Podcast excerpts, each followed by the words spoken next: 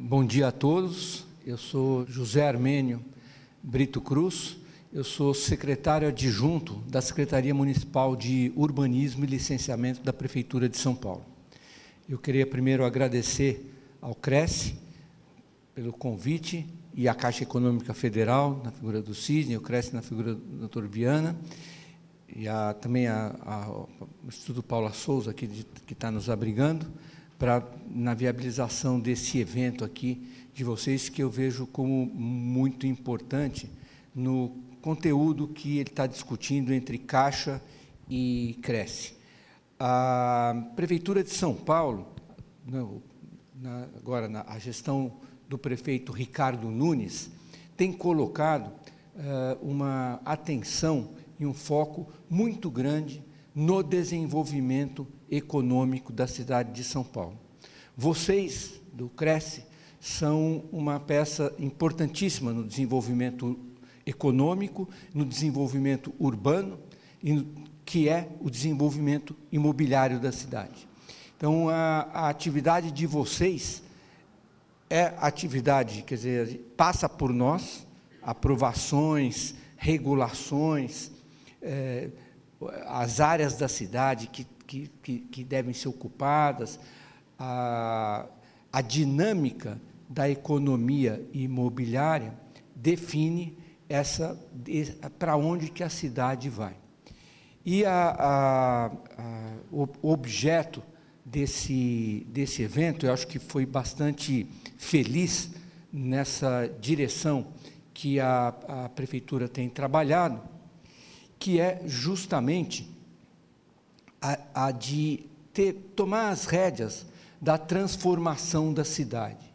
A nossa gestão, eh, eu estou na, na prefeitura desde agora já parece que faz tempo, mas parece que foi ontem que eu entrei, em 2017, e a partir de 2017 nós começamos, tivemos a oportunidade de implementar um plano diretor. Plano diretor é a peça legal que regula e dirige o crescimento da cidade, aprovado em 2014, que teve 15 e 16 ali no, no, numa situação econômica que acho que vocês todos devem lembrar, que não era uma situação econômica que estava rodando muito, né? É, nós, a partir de 17, depois principalmente a partir de 18 e 19, vimos um desenvolvimento eh, econômico eh, acontecer na cidade. Ah, o plano diretor regula e dirige isso. Ele não manda nisso. Vocês, mais do que ninguém, eh, sabe que quem manda nisso é a taxa de juros e é o crédito. O, a taxa de juros e o crédito são o vetor que impulsiona o desenvolvimento econômico. A gente só a gente, digo na Secretaria de Urbanismo e Licenciamento, a gente fala assim, vetor, vem para cá, vai para lá, anda, olha aquela região ali, quer dizer, a nossa, o nosso papel é da direção desse desenvolvimento econômico que tem as suas, as suas, eh, os seus próprios motores. Né? É, é, importante dizer, e aí eu, como arquiteto, eh, falo, a partir dessa introdução de citar o plano diretor de 2014, nós uh, tínhamos nesse plano diretor a perspectiva de revisão em 2021.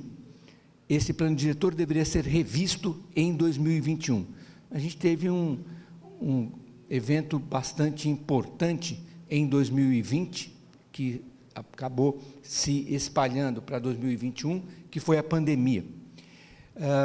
Ah, então, teve o reflexo da, da, da, a previsão no plano diretor é que em oito anos deveria ter sido feito deveria ter sido feito a, a revisão.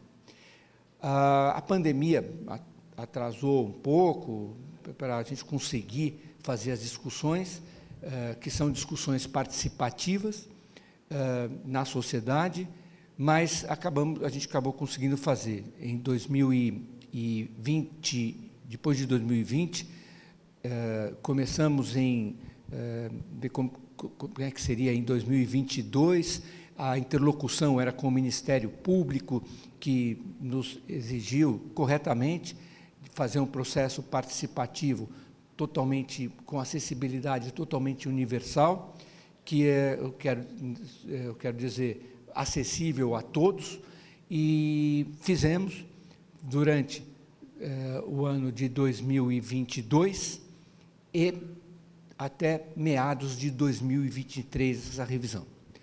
Eh, eu vou apresentar para vocês aqui essa, esse processo de revisão do plano diretor, mas eu quero falar, vocês são do Cresce, então vocês entendem a cidade como ninguém, a, as diversas ações que o prefeito Ricardo Nunes e o secretário Marcos Gadelho, que é meu chefe lá na secretaria, é, estão implementando na cidade. Além do, do, da revisão do plano diretor, nós aprovamos diversas leis que influem no desenvolvimento urbano da cidade, como o que foi chamado o Pio Central, que é a intervenção urbana. Por que, chama Pio Central? Ele é no, no centro do que foi lá atrás, em 2015, o, não sei se vocês lembram, o, o Arco Tietê, o Pio Arco Tietê, que foi falado lá atrás, ele tinha uma, uma área central, que era justamente a área do centro da cidade. Então, nós aprovamos a lei que regulava, regula, que regularia e que atualmente regula, o desenvolvimento urbano na área central da cidade. Existia, vocês conhecem, antigamente a Operação Urbana Centro, que era um, um perímetro que pegava ali quase que o distrito do, da Sé e República, e o Pio Central ampliou essa, esse perímetro para o Belém, Pari, Bom Retiro, e é, instituindo é, regras e é, regulações para o desenvolvimento urbano. As regras e regulações que nós, na Secretaria de Desenvolvimento Urbano, estabelecemos é o quê? A cobrança, aonde há cobrança de outorga onerosa, quais são os, o, as, a, o, as, regras urbanísticas, como é, coeficiente de aproveitamento, como eh, gabarito, e isso então ficou de forma específica, e já era previsto isso no plano diretor em 2014, uma área específica da cidade com regulações específicas. Como existem em outras áreas da cidade, nós aprovamos também, por exemplo, o Pio Jurubatuba, que foi, a gente está tá, tá acabando de regulamentar agora, foi também aprovado nesse, nesse ano na Câmara. Eu tinha desenvolvido isso quando eu era presidente da, da companhia da Prefeitura, a São Paulo Urbanismo. Então, o Pio Jurubatuba, que tá na, vocês conhecem, está na macro, macro área de estruturação metropolitana da cidade, o Pio Central, são leis que nós aprovamos e que regulamentam especificamente setores da cidade. O Pio Central, que eu mencionei, ele tem uma, um, um, ele dá luz para uma área de muita atenção da gestão do prefeito Ricardo Nunes, que é o desenvolvimento, eh, do, a transformação do centro da cidade. E agora eu vou ligar com o que o, o, o, o doutor Viana e o Cisne mencionaram aqui no começo. O financiamento do Minha Casa Minha Vida ao imóvel privado, ele, o que, que acontece no aspecto urbano quando você financia, Sidney? O que que, o que que tá, o que que vai acontecer na cidade? Você vai trazer para o jogo, numa, numa, num regramento é, mais positivo, a transformação da cidade existente. E é isso que a gente trabalha. É essa a perspectiva que o prefeito Ricardo Nunes coloca na hora que aprovou o Pio Central aqui no centro da cidade e que está inserido no plano diretor da cidade. Nós precisamos transformar essa região central, porque eu vou falar alguns números, para vocês terem uma ideia. Aqui na região central, nós temos três empregos para cada morador. Na cidade de Tiradentes, a gente tem 0,3 empregos para cada morador. Isso são índices de desenvolvimento urbano. Você precisa, nós, administradores públicos, na prefeitura, nós precisamos botar as pessoas morando onde tem emprego. Nós, a, a, a, tem gente que demora três horas para sair da casa e ir para o trabalho. Isso, além de gastar o tempo da pessoa que está no transporte, é infraestrutura que a prefeitura precisa fazer. Então, a perspectiva da, da gestão Ricardo Nunes de transformação dessa área central e, mais importante ainda, do adensamento da cidade, que está determinado no plano diretor, é essa perspectiva, que agora a Caixa, muito sabiamente, está é, é, iluminando a possibilidade de do imóvel usado entrar no jogo também. Ele pode, ele é parte importantíssima, porque ele, ele precisa de, e aí nós aprovamos uma lei de que é chamado aí retrofit, né?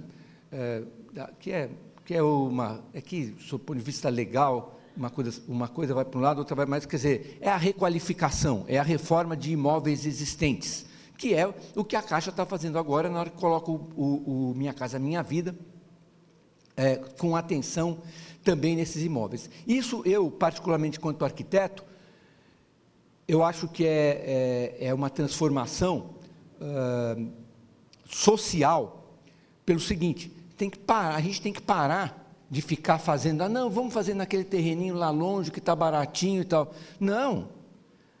A gente tem que fazer no, no, no, na transformação do imóvel que está aqui, porque é aqui que o Estado investiu em infraestrutura, que tem escola, que tem emprego, que tem lazer, que tem tudo que as pessoas precisam para morar.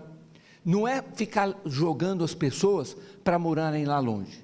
A, a, é, é, essa lógica do desenvolvimento urbano já está sendo rompida e deve ser rompida, porque a cidade, sob ponto de vista ambiental, isso é, isso é um dos compromissos do prefeito Ricardo Nunes, a sustentabilidade ambiental da cidade pressupõe a densidade. Não existe.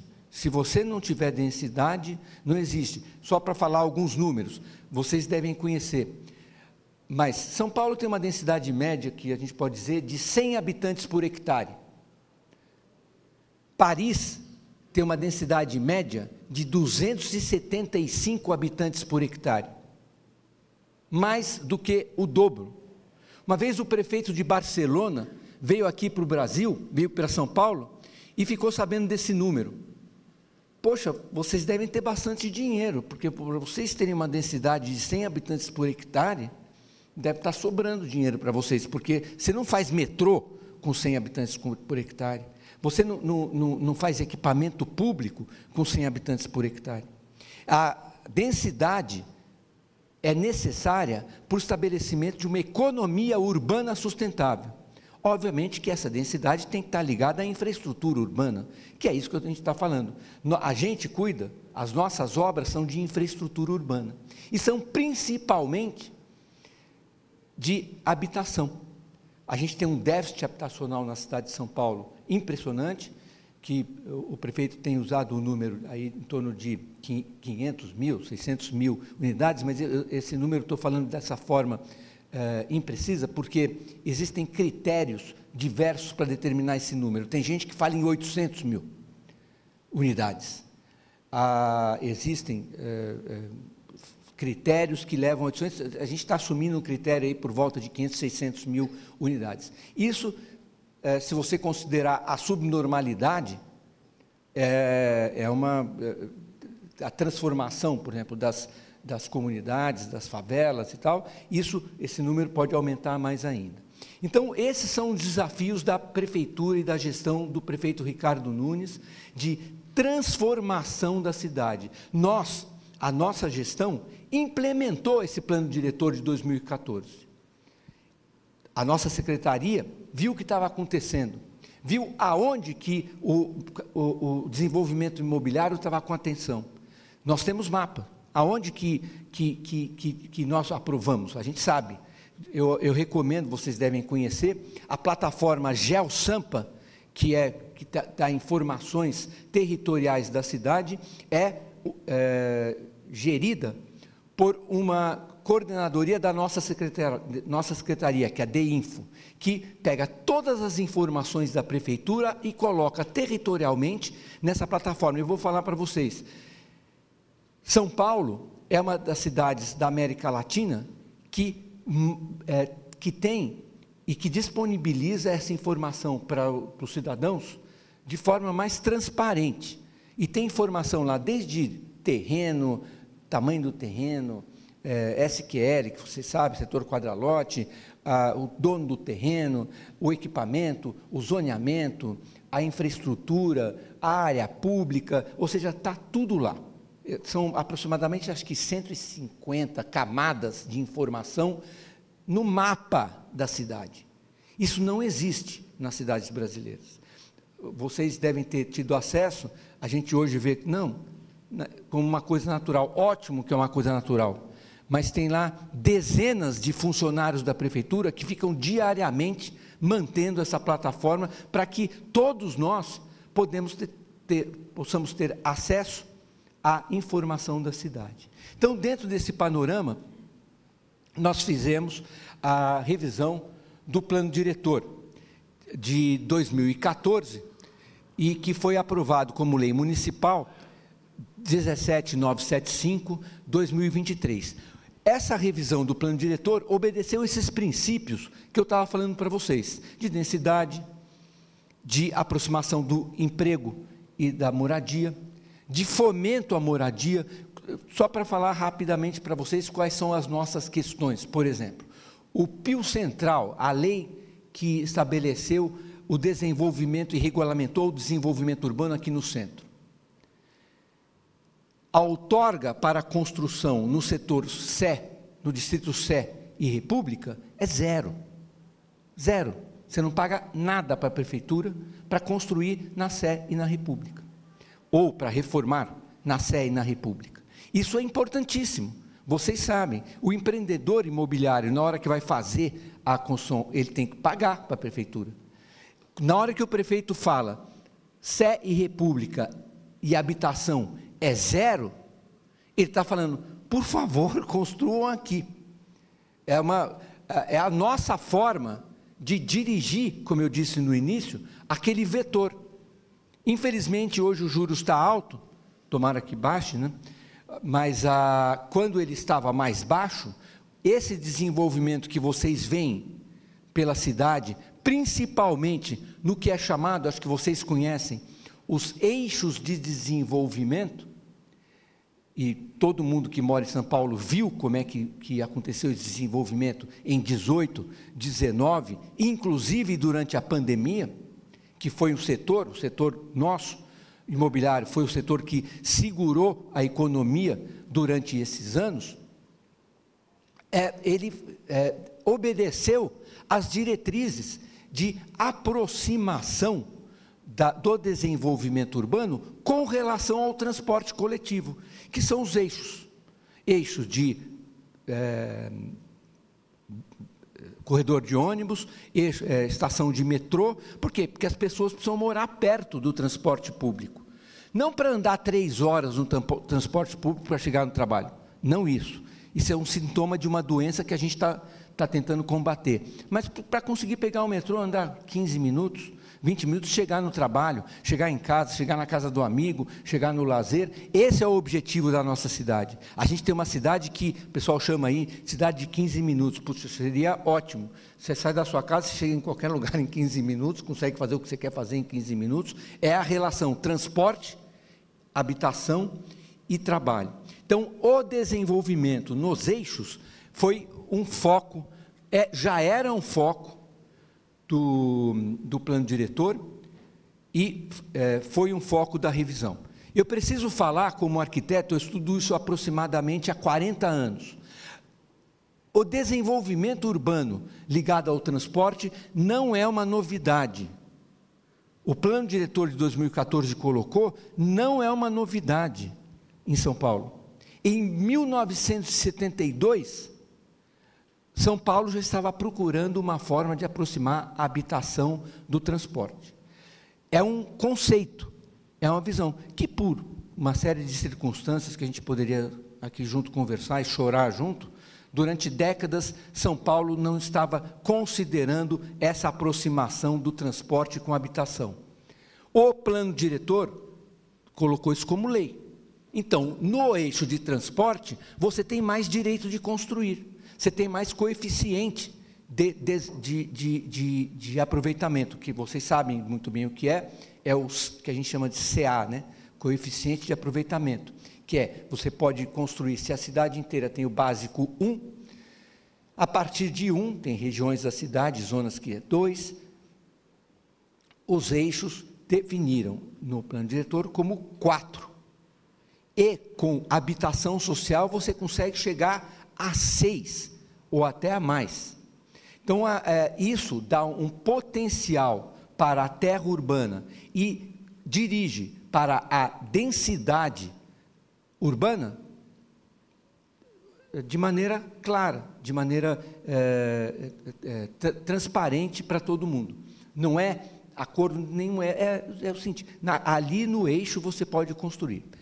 A lei, então vamos, se a gente, quem, não sei quem está passando, vamos passar rapidamente, porque aí o, pessoal deve ter contado bastante história para a gente. Mas Está aí o, o, o, plano diretor, ele tem dura, dura até 29.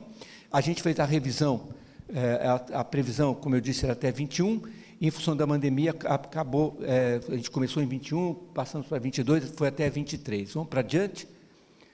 Foi a, a, é importante isso, que a revisão do plano diretor que regulamenta o desenvolvimento urbano da cidade é regrada pelo Estatuto da Cidade, vocês devem conhecer. Lei aprovada no final do governo Fernando Henrique, em 2001, lei federal, que define quais são os princípios para o desenvolvimento urbano brasileiro.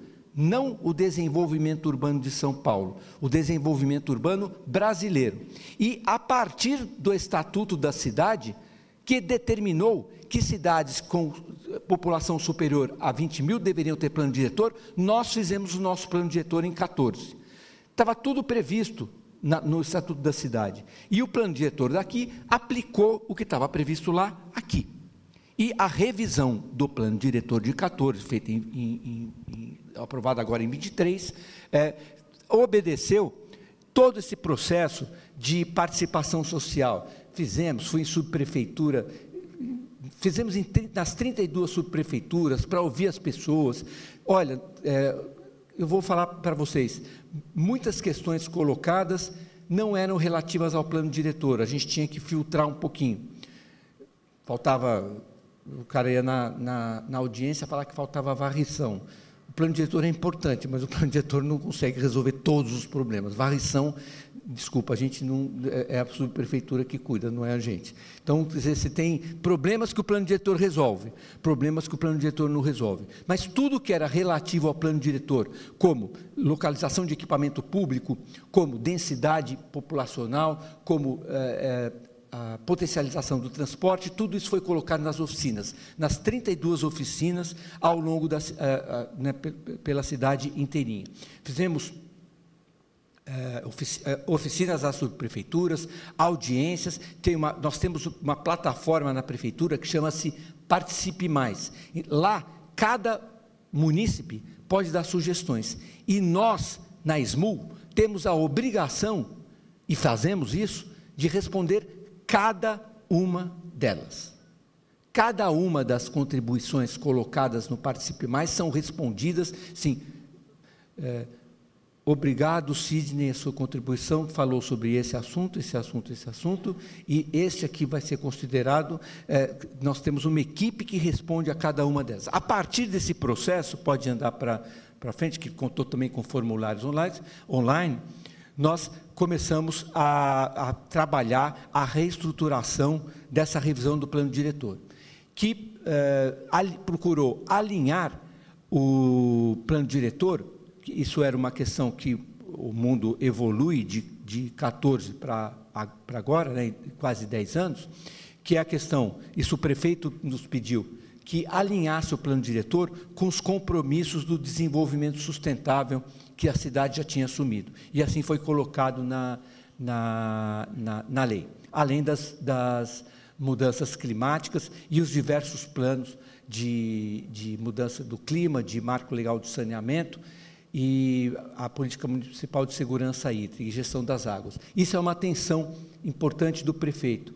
Ele tem colocado a necessária atenção nas nossas águas, no, seja nas, nos nossos reservatórios, no manancial, como também nos nossos rios. Ou seja, água é líquida que nem ar. Então, entra para tudo quanto é lado. Então, você fala da represa, você está falando do rio, você está falando do córrego, você está falando da enchente. Quer dizer, isto é uma atenção importante e nós trouxemos para o plano diretor um trabalho importantíssimo que a Secretaria de Infraestrutura Urbana, a CIURB, eh, do, do secretário Marcos Monteiro está fazendo, que são os cadernos de drenagem. Os cadernos de drenagem da cidade eh, se, fazem um processo analítico de cada bacia da cidade, cada bacia de cada córrego, aonde é o, o montante, onde é o, onde é o jusante, como é que está acontecendo o escoamento da água, qual é a velocidade da água, isso existe feito e a gente trouxe para o plano diretor também. Né? Ah, além da questão da, da, do marco legal de uma de um regramento novo para as startups que exigem e da regularização fundiária. Por favor, vamos para frente. Aí menciona a questão da, da, da rede hídrica, o, a questão da, da, de, dessa, desse alinhamento ambiental e da, dos complexos de saúde e suas áreas envoltórias. Isso é muito importante para vocês, Cresce, porque uma, um equipamento de saúde ele tem em volta dele uma área que pode gerar equipamentos. E te, existe benefício para esses equipamentos, desde consultório médico, laboratório, que está conectado esse, complexo de saúde. De onde veio isso? Os grandes hospitais, vocês devem saber, porque vocês trabalham com isso diretamente, os grandes hospitais, quem trabalha lá? Os médicos. E o médico, assim como aquele que eu falei que sai da cidade de Tiradentes e tem que circular para o emprego aqui, o médico tem que, que atender aqui e ali. Então, quanto mais perto tiver a, a, as células de trabalho dele, melhor. Isso que gera o complexo de saúde na cidade. Por isso, o benefício para a construção. Vamos lá, as praças urbanas em lotes privados estão ligados àquele um conceito que não sei se vocês sabem, que é o da fruição pública, que é o que a calçada, é, a, o pedestre ser também priorizado. Então, a calçada ser melhor, mais larga, você poder entrar numa calçada por um terreno, sair do, outro, do lado de lá e tal. Bom, plano, os, os, novos planos de metas, os planos que são integrados, são todos esses eh, que estão colocados aí, integrados ao plano diretor. Isso é importante dizer, o plano diretor se liga a esses planos e esses planos setoriais especificam as políticas. Vamos lá no ordenamento territorial uso do solo, já falei algumas questões, a questão do, dos incentivos de área construída, principalmente para HS, HMP, e aí os eixos. Isso é uma área, isso é importante, vou falar rapidamente, que são os corredores do, de ônibus ou de VLT, que a gente está tá planejando na, na cidade, eh, o VLP, que é o seguinte, ant, eh, o plano diretor originalmente colocou ao longo dos corredores 300 metros. A revisão do plano diretor colocou 400. O plano diretor de 2014 havia colocado um raio de 600 nas estações. A revisão do plano diretor colocou 700. Por que isso? Pela dinâmica que nós, na Secretaria de Licenciamento, identificamos da demanda de aprovação de projetos nessas áreas.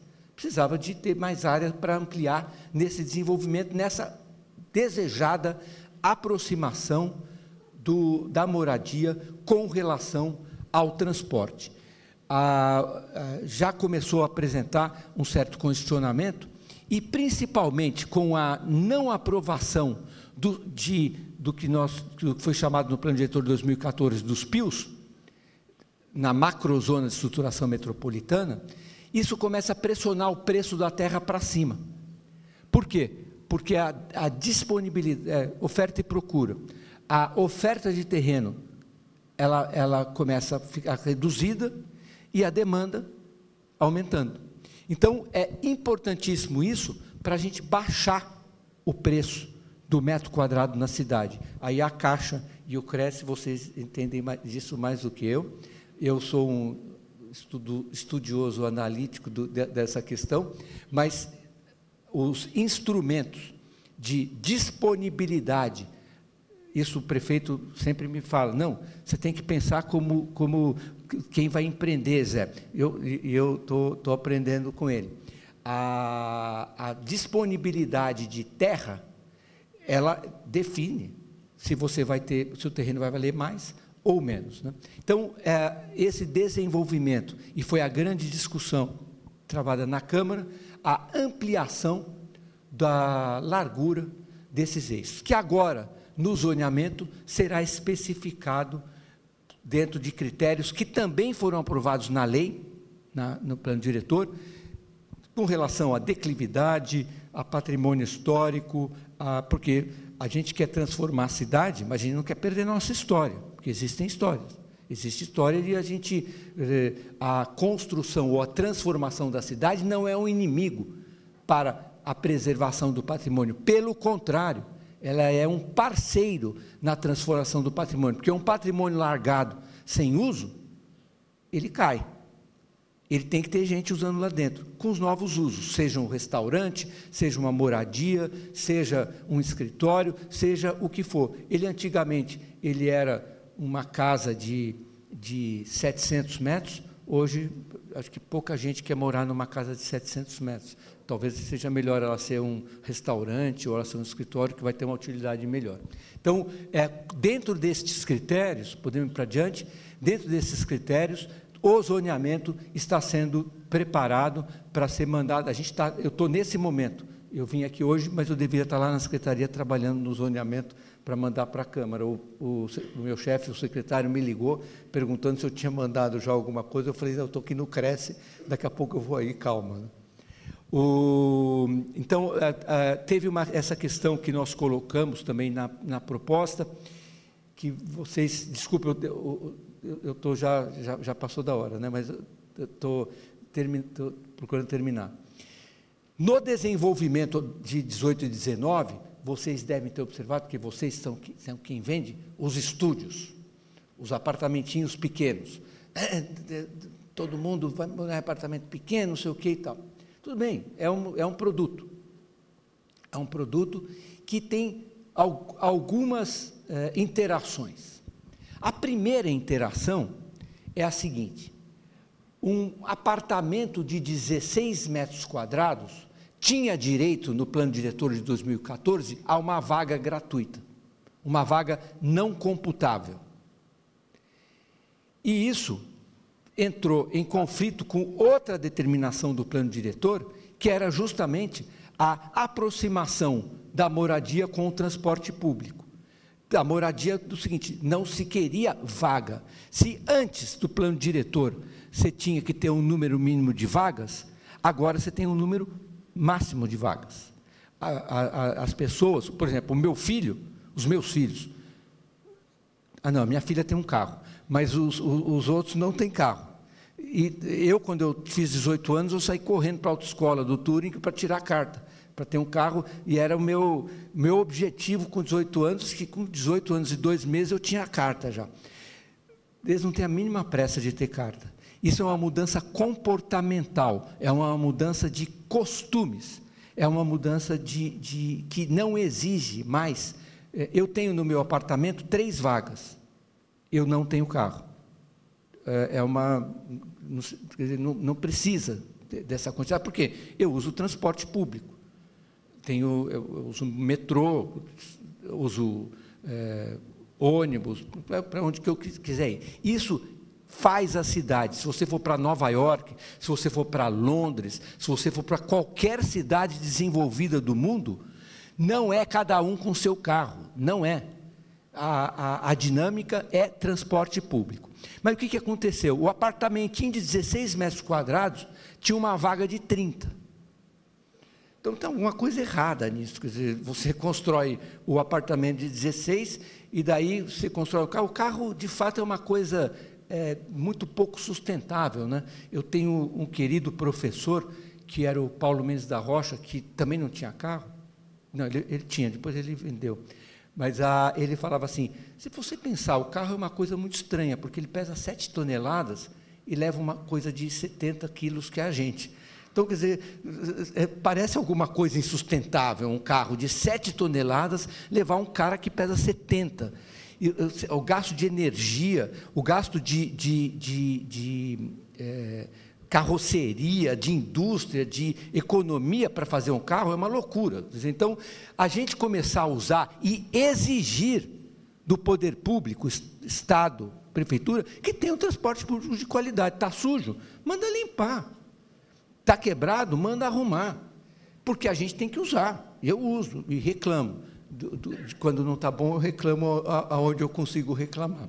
Então, a, é, essa questão da vaga, do, do apartamentico de 16 metros quadrados, tinha uma vaga de 30, né, apontando a circulação. A gente procurou corrigir.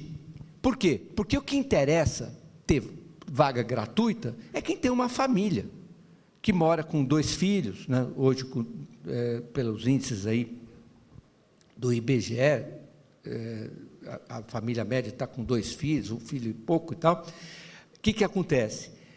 Essa família é o que dá o adensamento da economia da cidade. É quem, quem é, vai para a escola, é quem usa o transporte, é quem vai no lazer, é quem vai para o trabalho, a mulher, o, o homem, os meninos estão brincando na rua, isso dá segurança para a cidade. Não é uma cidade largada, de cada um separado no seu canto. Não, são famílias morando. Famílias que têm, se relacionam com outras famílias e que têm um, uma dinâmica social importante. Isto é o adensamento. Então, para esse apartamento, tem que ter vaga gratuita.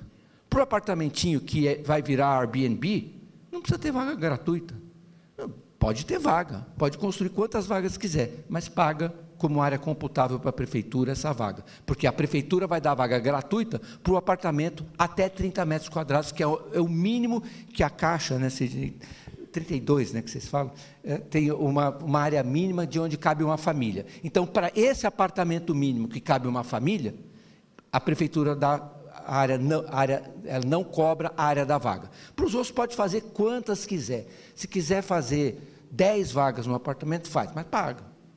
Paga o metro quadrado, não paga a vaga, paga o metro quadrado construído, como qualquer outra é, construção na cidade. Então, me alonguei um pouquinho, quer dizer, aí tem os índices de, de 30 metros de apartamento de unidade de 30 metros quadrados ou 60 metros para quem quer ter mais. É, apartamento. Só, só para falar, o meu apartamento não tem 180 metros. O apartamento menor, mas calhou, deu, deu no prédio lá ter três vagas. Vamos embora. Ah, isso é muito importante, porque a prefeitura dá benefícios para HIS e HMP. É uma política pública enfrentar o déficit habitacional. E ah, a destinação, se HIS e o HMP vai para quem precisa, é uma regra. Tem que ir para quem precisa. Não pode se comprar um HIS e vender para um filho de um rico. A prefeitura não está fazendo um fomento para filho de rico comprar HIS. Não. Nós estamos, o HIS é habitação de interesse social.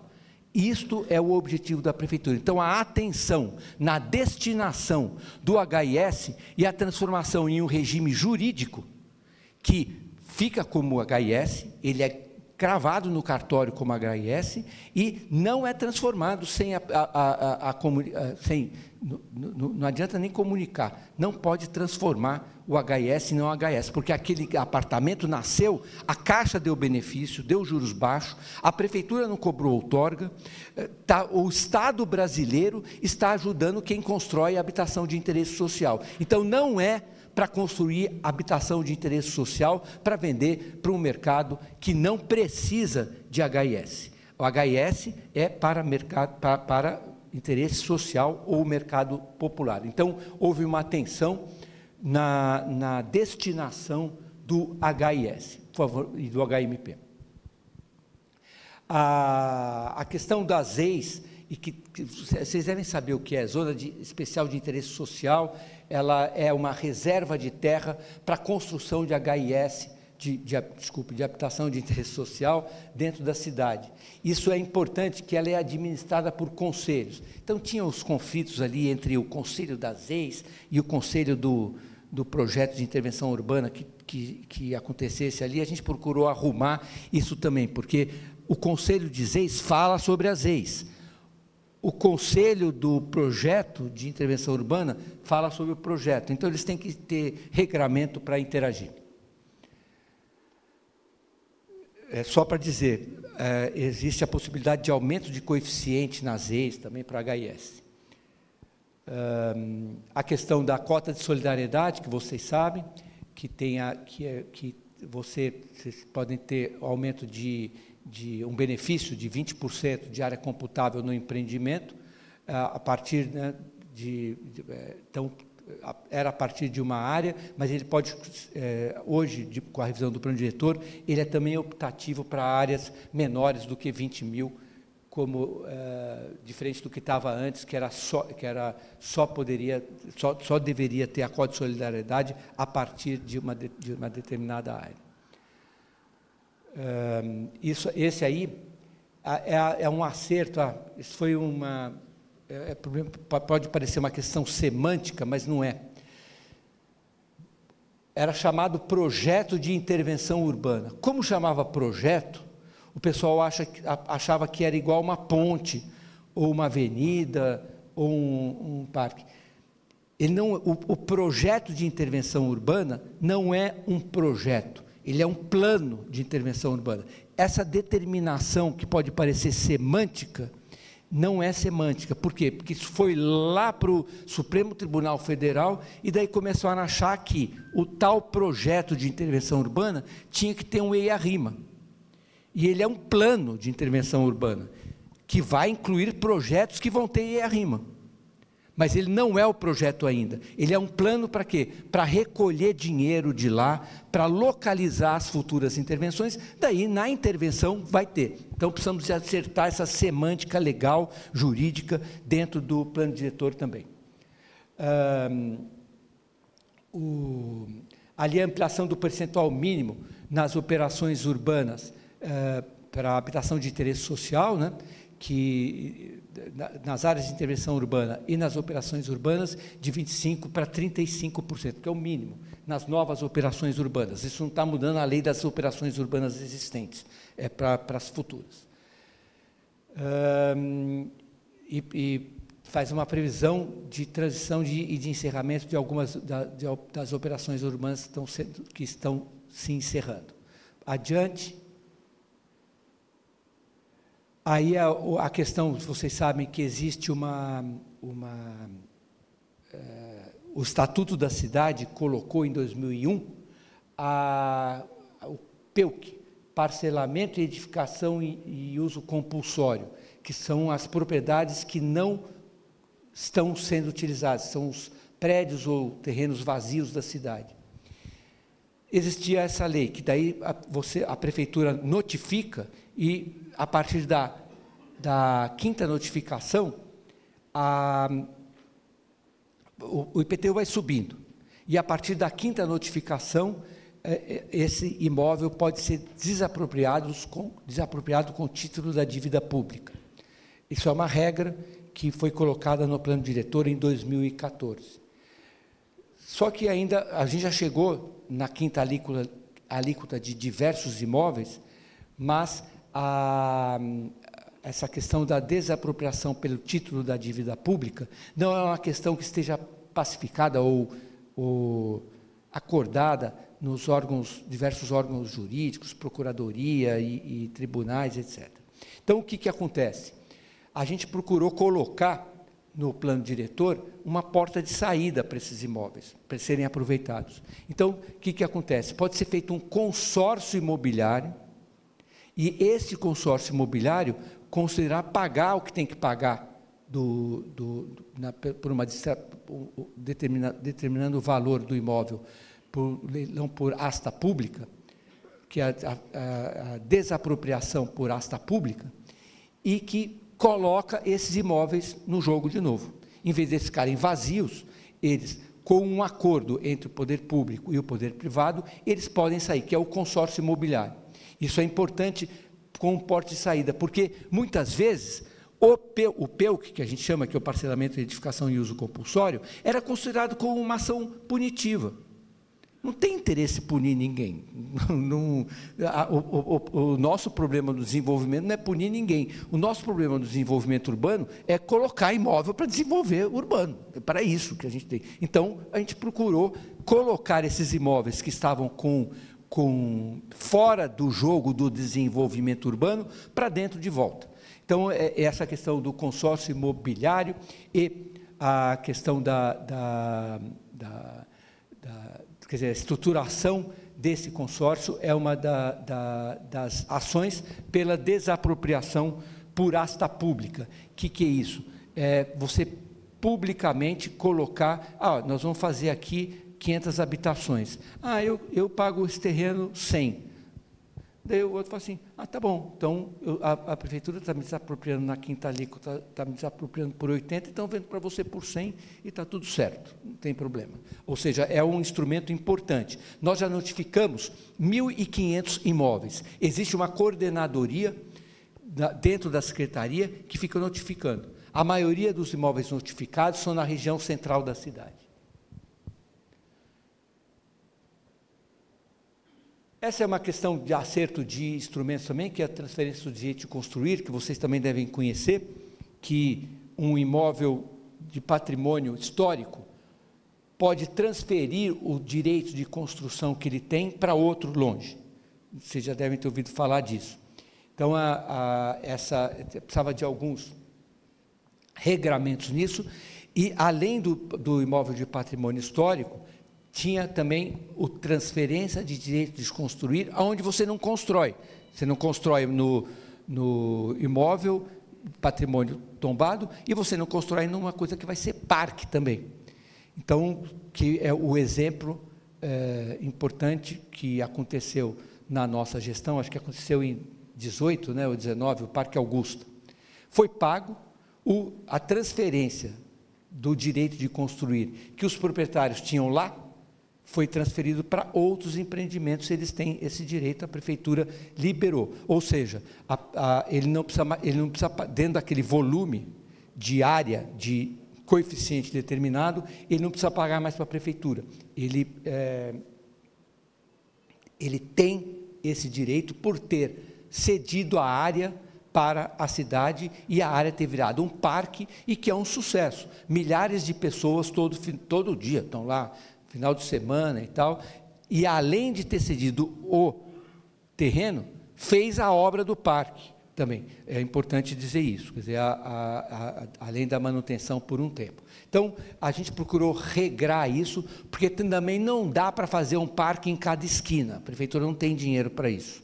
Então, é o seguinte: tem critérios para, para a prefeitura receber as propostas de parque e isso está incluído no chamado quadro 7, que nós é, mandamos para a Câmara.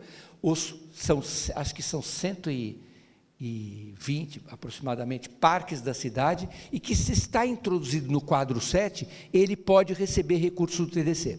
Se não está no quadro 7, não pode receber recursos do TDC. A questão da, da, de, de, instrumentos de gestão ambiental, que isso era é uma questão que a gente precisava de arrumar, que é o relatório de impacto de vizinhança e a, a, a avaliação ambiental prévia também, que a gente, que é o estudo ambiental simplificado, que uh, é importantíssimo para ter compromisso dos planos e projetos urbanos acontecerem, eles terem hoje, tem que ter essa vinculação, porque se você não resolver antes, você vai ter que resolver depois. Então, é melhor resolver antes e andar com o seu projeto com esse estudo ambiental simplificado, ou com, a, com o, o, inclusive o relatório, a gente vive numa democracia. E está todo mundo de olho em o que cada um está fazendo. O vizinho, os vizinhos do bairro, o, o, o estado vizinho, está todo mundo olhando e a informação é livre. Todo mundo tem acesso à informação. E quanto mais livre for a informação, melhor. Não é mais a época de informação fechada. A informação, a, a, o mundo que a gente vive é o mundo da informação, o mundo da comunicação. Você comunica o quê? Você comunica informação. A partir do momento, tem informa, do momento que tem informação, você tem a necessidade de tá falando o que você vai fazer. Então, tem impacto ambiental, então já resolve, já fala que tem impacto ambiental, que você vai fazer tal coisa. Eu estava com um problema de um terreno, problema não, uma questão de um terreno que está numa, numa uma área de preservação permanente, então ele vai ter que fazer um TAC. Não é uma invenção de agora. O pessoal às vezes olha para nós, Secretaria de Urbanismo e Licenciamento, como burocrata. Não é burocrata. Tem lei. Tem lei. Tem, tem lei antiga que precisa de rever? Tem. Mas tem que ter lei, porque senão a gente não vive junto, tem que ter regramento para a gente ter. Tem. E eu, eu, eu quero fazer uma observação, quer dizer, os funcionários da prefeitura, eu estou de passagem desde 17. Fui convidado pelo prefeito na época, o Dória. E eu tive com o Bruno e agora com o Ricardo. Eu estou passando. Se o Ricardo encher de mim, ele me demite amanhã e daí eu vou cuidar da minha vida. O, mas os funcionários da prefeitura são, é, tecnicamente, estou falando pelo pessoal que trabalha conosco lá, de altíssimo nível, entendeu? É gente de, de, que tem uma, uma preocupação com a cidade, com a sociedade muito grande. Podemos ir para adiante? Acho que está acabando.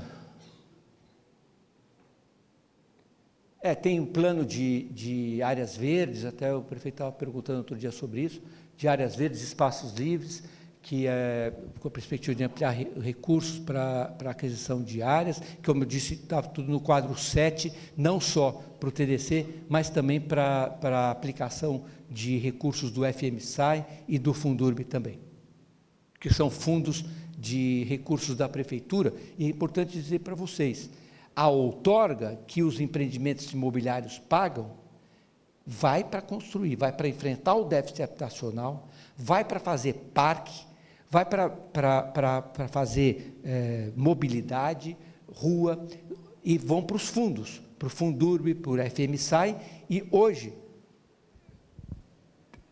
já que São Paulo, uma vez que São Paulo tem estabelecido essa regra do jogo que precisa pagar para construir, tem dinheiro para construir lá tem recurso para construir dentro do Fundurb, tem recurso no Tesouro, tem recurso no FMSAI, as operações urbanas têm recurso. Então, isso eu, eu vou falar só rapidamente. Quando eu estudava arquitetura, o Estado estava atrás de dinheiro.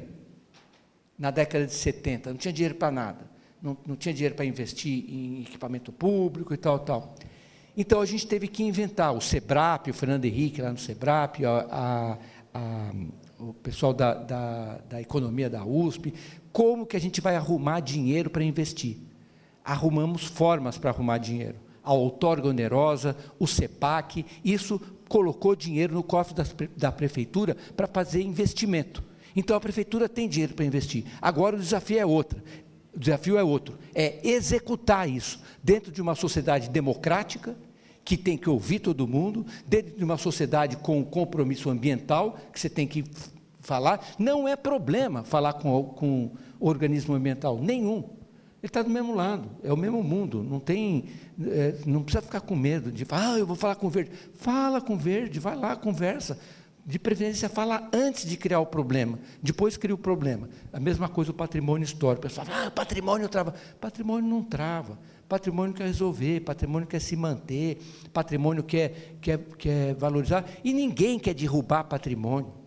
No, no, no, desenvolvimento imobiliário, desenvolvimento urbano, não quer derrubar e não quer acabar com a, a condição de meio ambiente e de patrimônio histórico da cidade. Sistema de mobilidade, que aí são, são questões, a micromobilidade é hoje Eu falei, não temos carro, então por onde você, o, meu, o meu transporte é esse aqui, dois, duas pernas, dois pés. Eu ando pela calçada, ando pela rua, pego o ônibus, pego o metrô, saio do ônibus, pego a calçada. Então tem que ter calçada. Não existe meio de transporte mais universal do que calçada. Todo mundo anda na calçada. Então tem que ter dinheiro para fazer calçada. O Bruno Covas tinha determinado uma eh, tinha a perspectiva, vocês devem ter visto em alguns lugares, diversas, todas as subprefeituras ele fez. Ele aplicou, teve um ano que ele aplicou 100 milhões em calçada. Porque precisa ter, você precisa chegar no metrô com calçada. Não, não tem, é, toda cidade tem calçada. Essa coisa, a gente não pode acostumar, vocês têm que reclamar. Reclama, reclama para a prefeitura. Minha calçada está esburacada. Reclama, vai lá na subprefeitura e reclama. Ou oh, não, o imóvel que eu estou vendendo, a calçada está ruim. Não tem essa, manda arrumar. Manda arrumar. Tem, o, o, tem que arrumar, o recurso existe. Então a, a, a questão é a logística de fazer uma, fazer outra. É, eu fiz uma vez o levantamento de calçadas da cidade, são 52 milhões de metros quadrados na cidade de São Paulo. É muito metro quadrado para fazer. E daí você vai, se você investir 100 milhões por ano, você vai demorar uns 10 anos para fazer todas as calçadas da cidade. E sem contar a legislação que ela coloca como responsabilidade da calçada o morador em frente. E é de fato assim. Mas, por outro lado, existem calçadas como as que dão acesso ao transporte público ou as de grande fluxo são responsabilidades da prefeitura. E a, essa foi essas que o Bruno Covas é, de, de, é, definiu e, e fez para fazer. Por exemplo, aquela calçada da, que leva à estação do metrô, estou lembrando agora que eu sempre uso, da Consolação. Então, você, tá, a calçada está lá novinha, está inteira. Você chega no metrô sem tropeçar, sem quebrar. O, estamos fazendo agora os calçadões. E tudo vai dinheiro. Calçadão do, do triângulo histórico, calçada perto de, de metrô. A mobilidade, a micromobilidade é isso.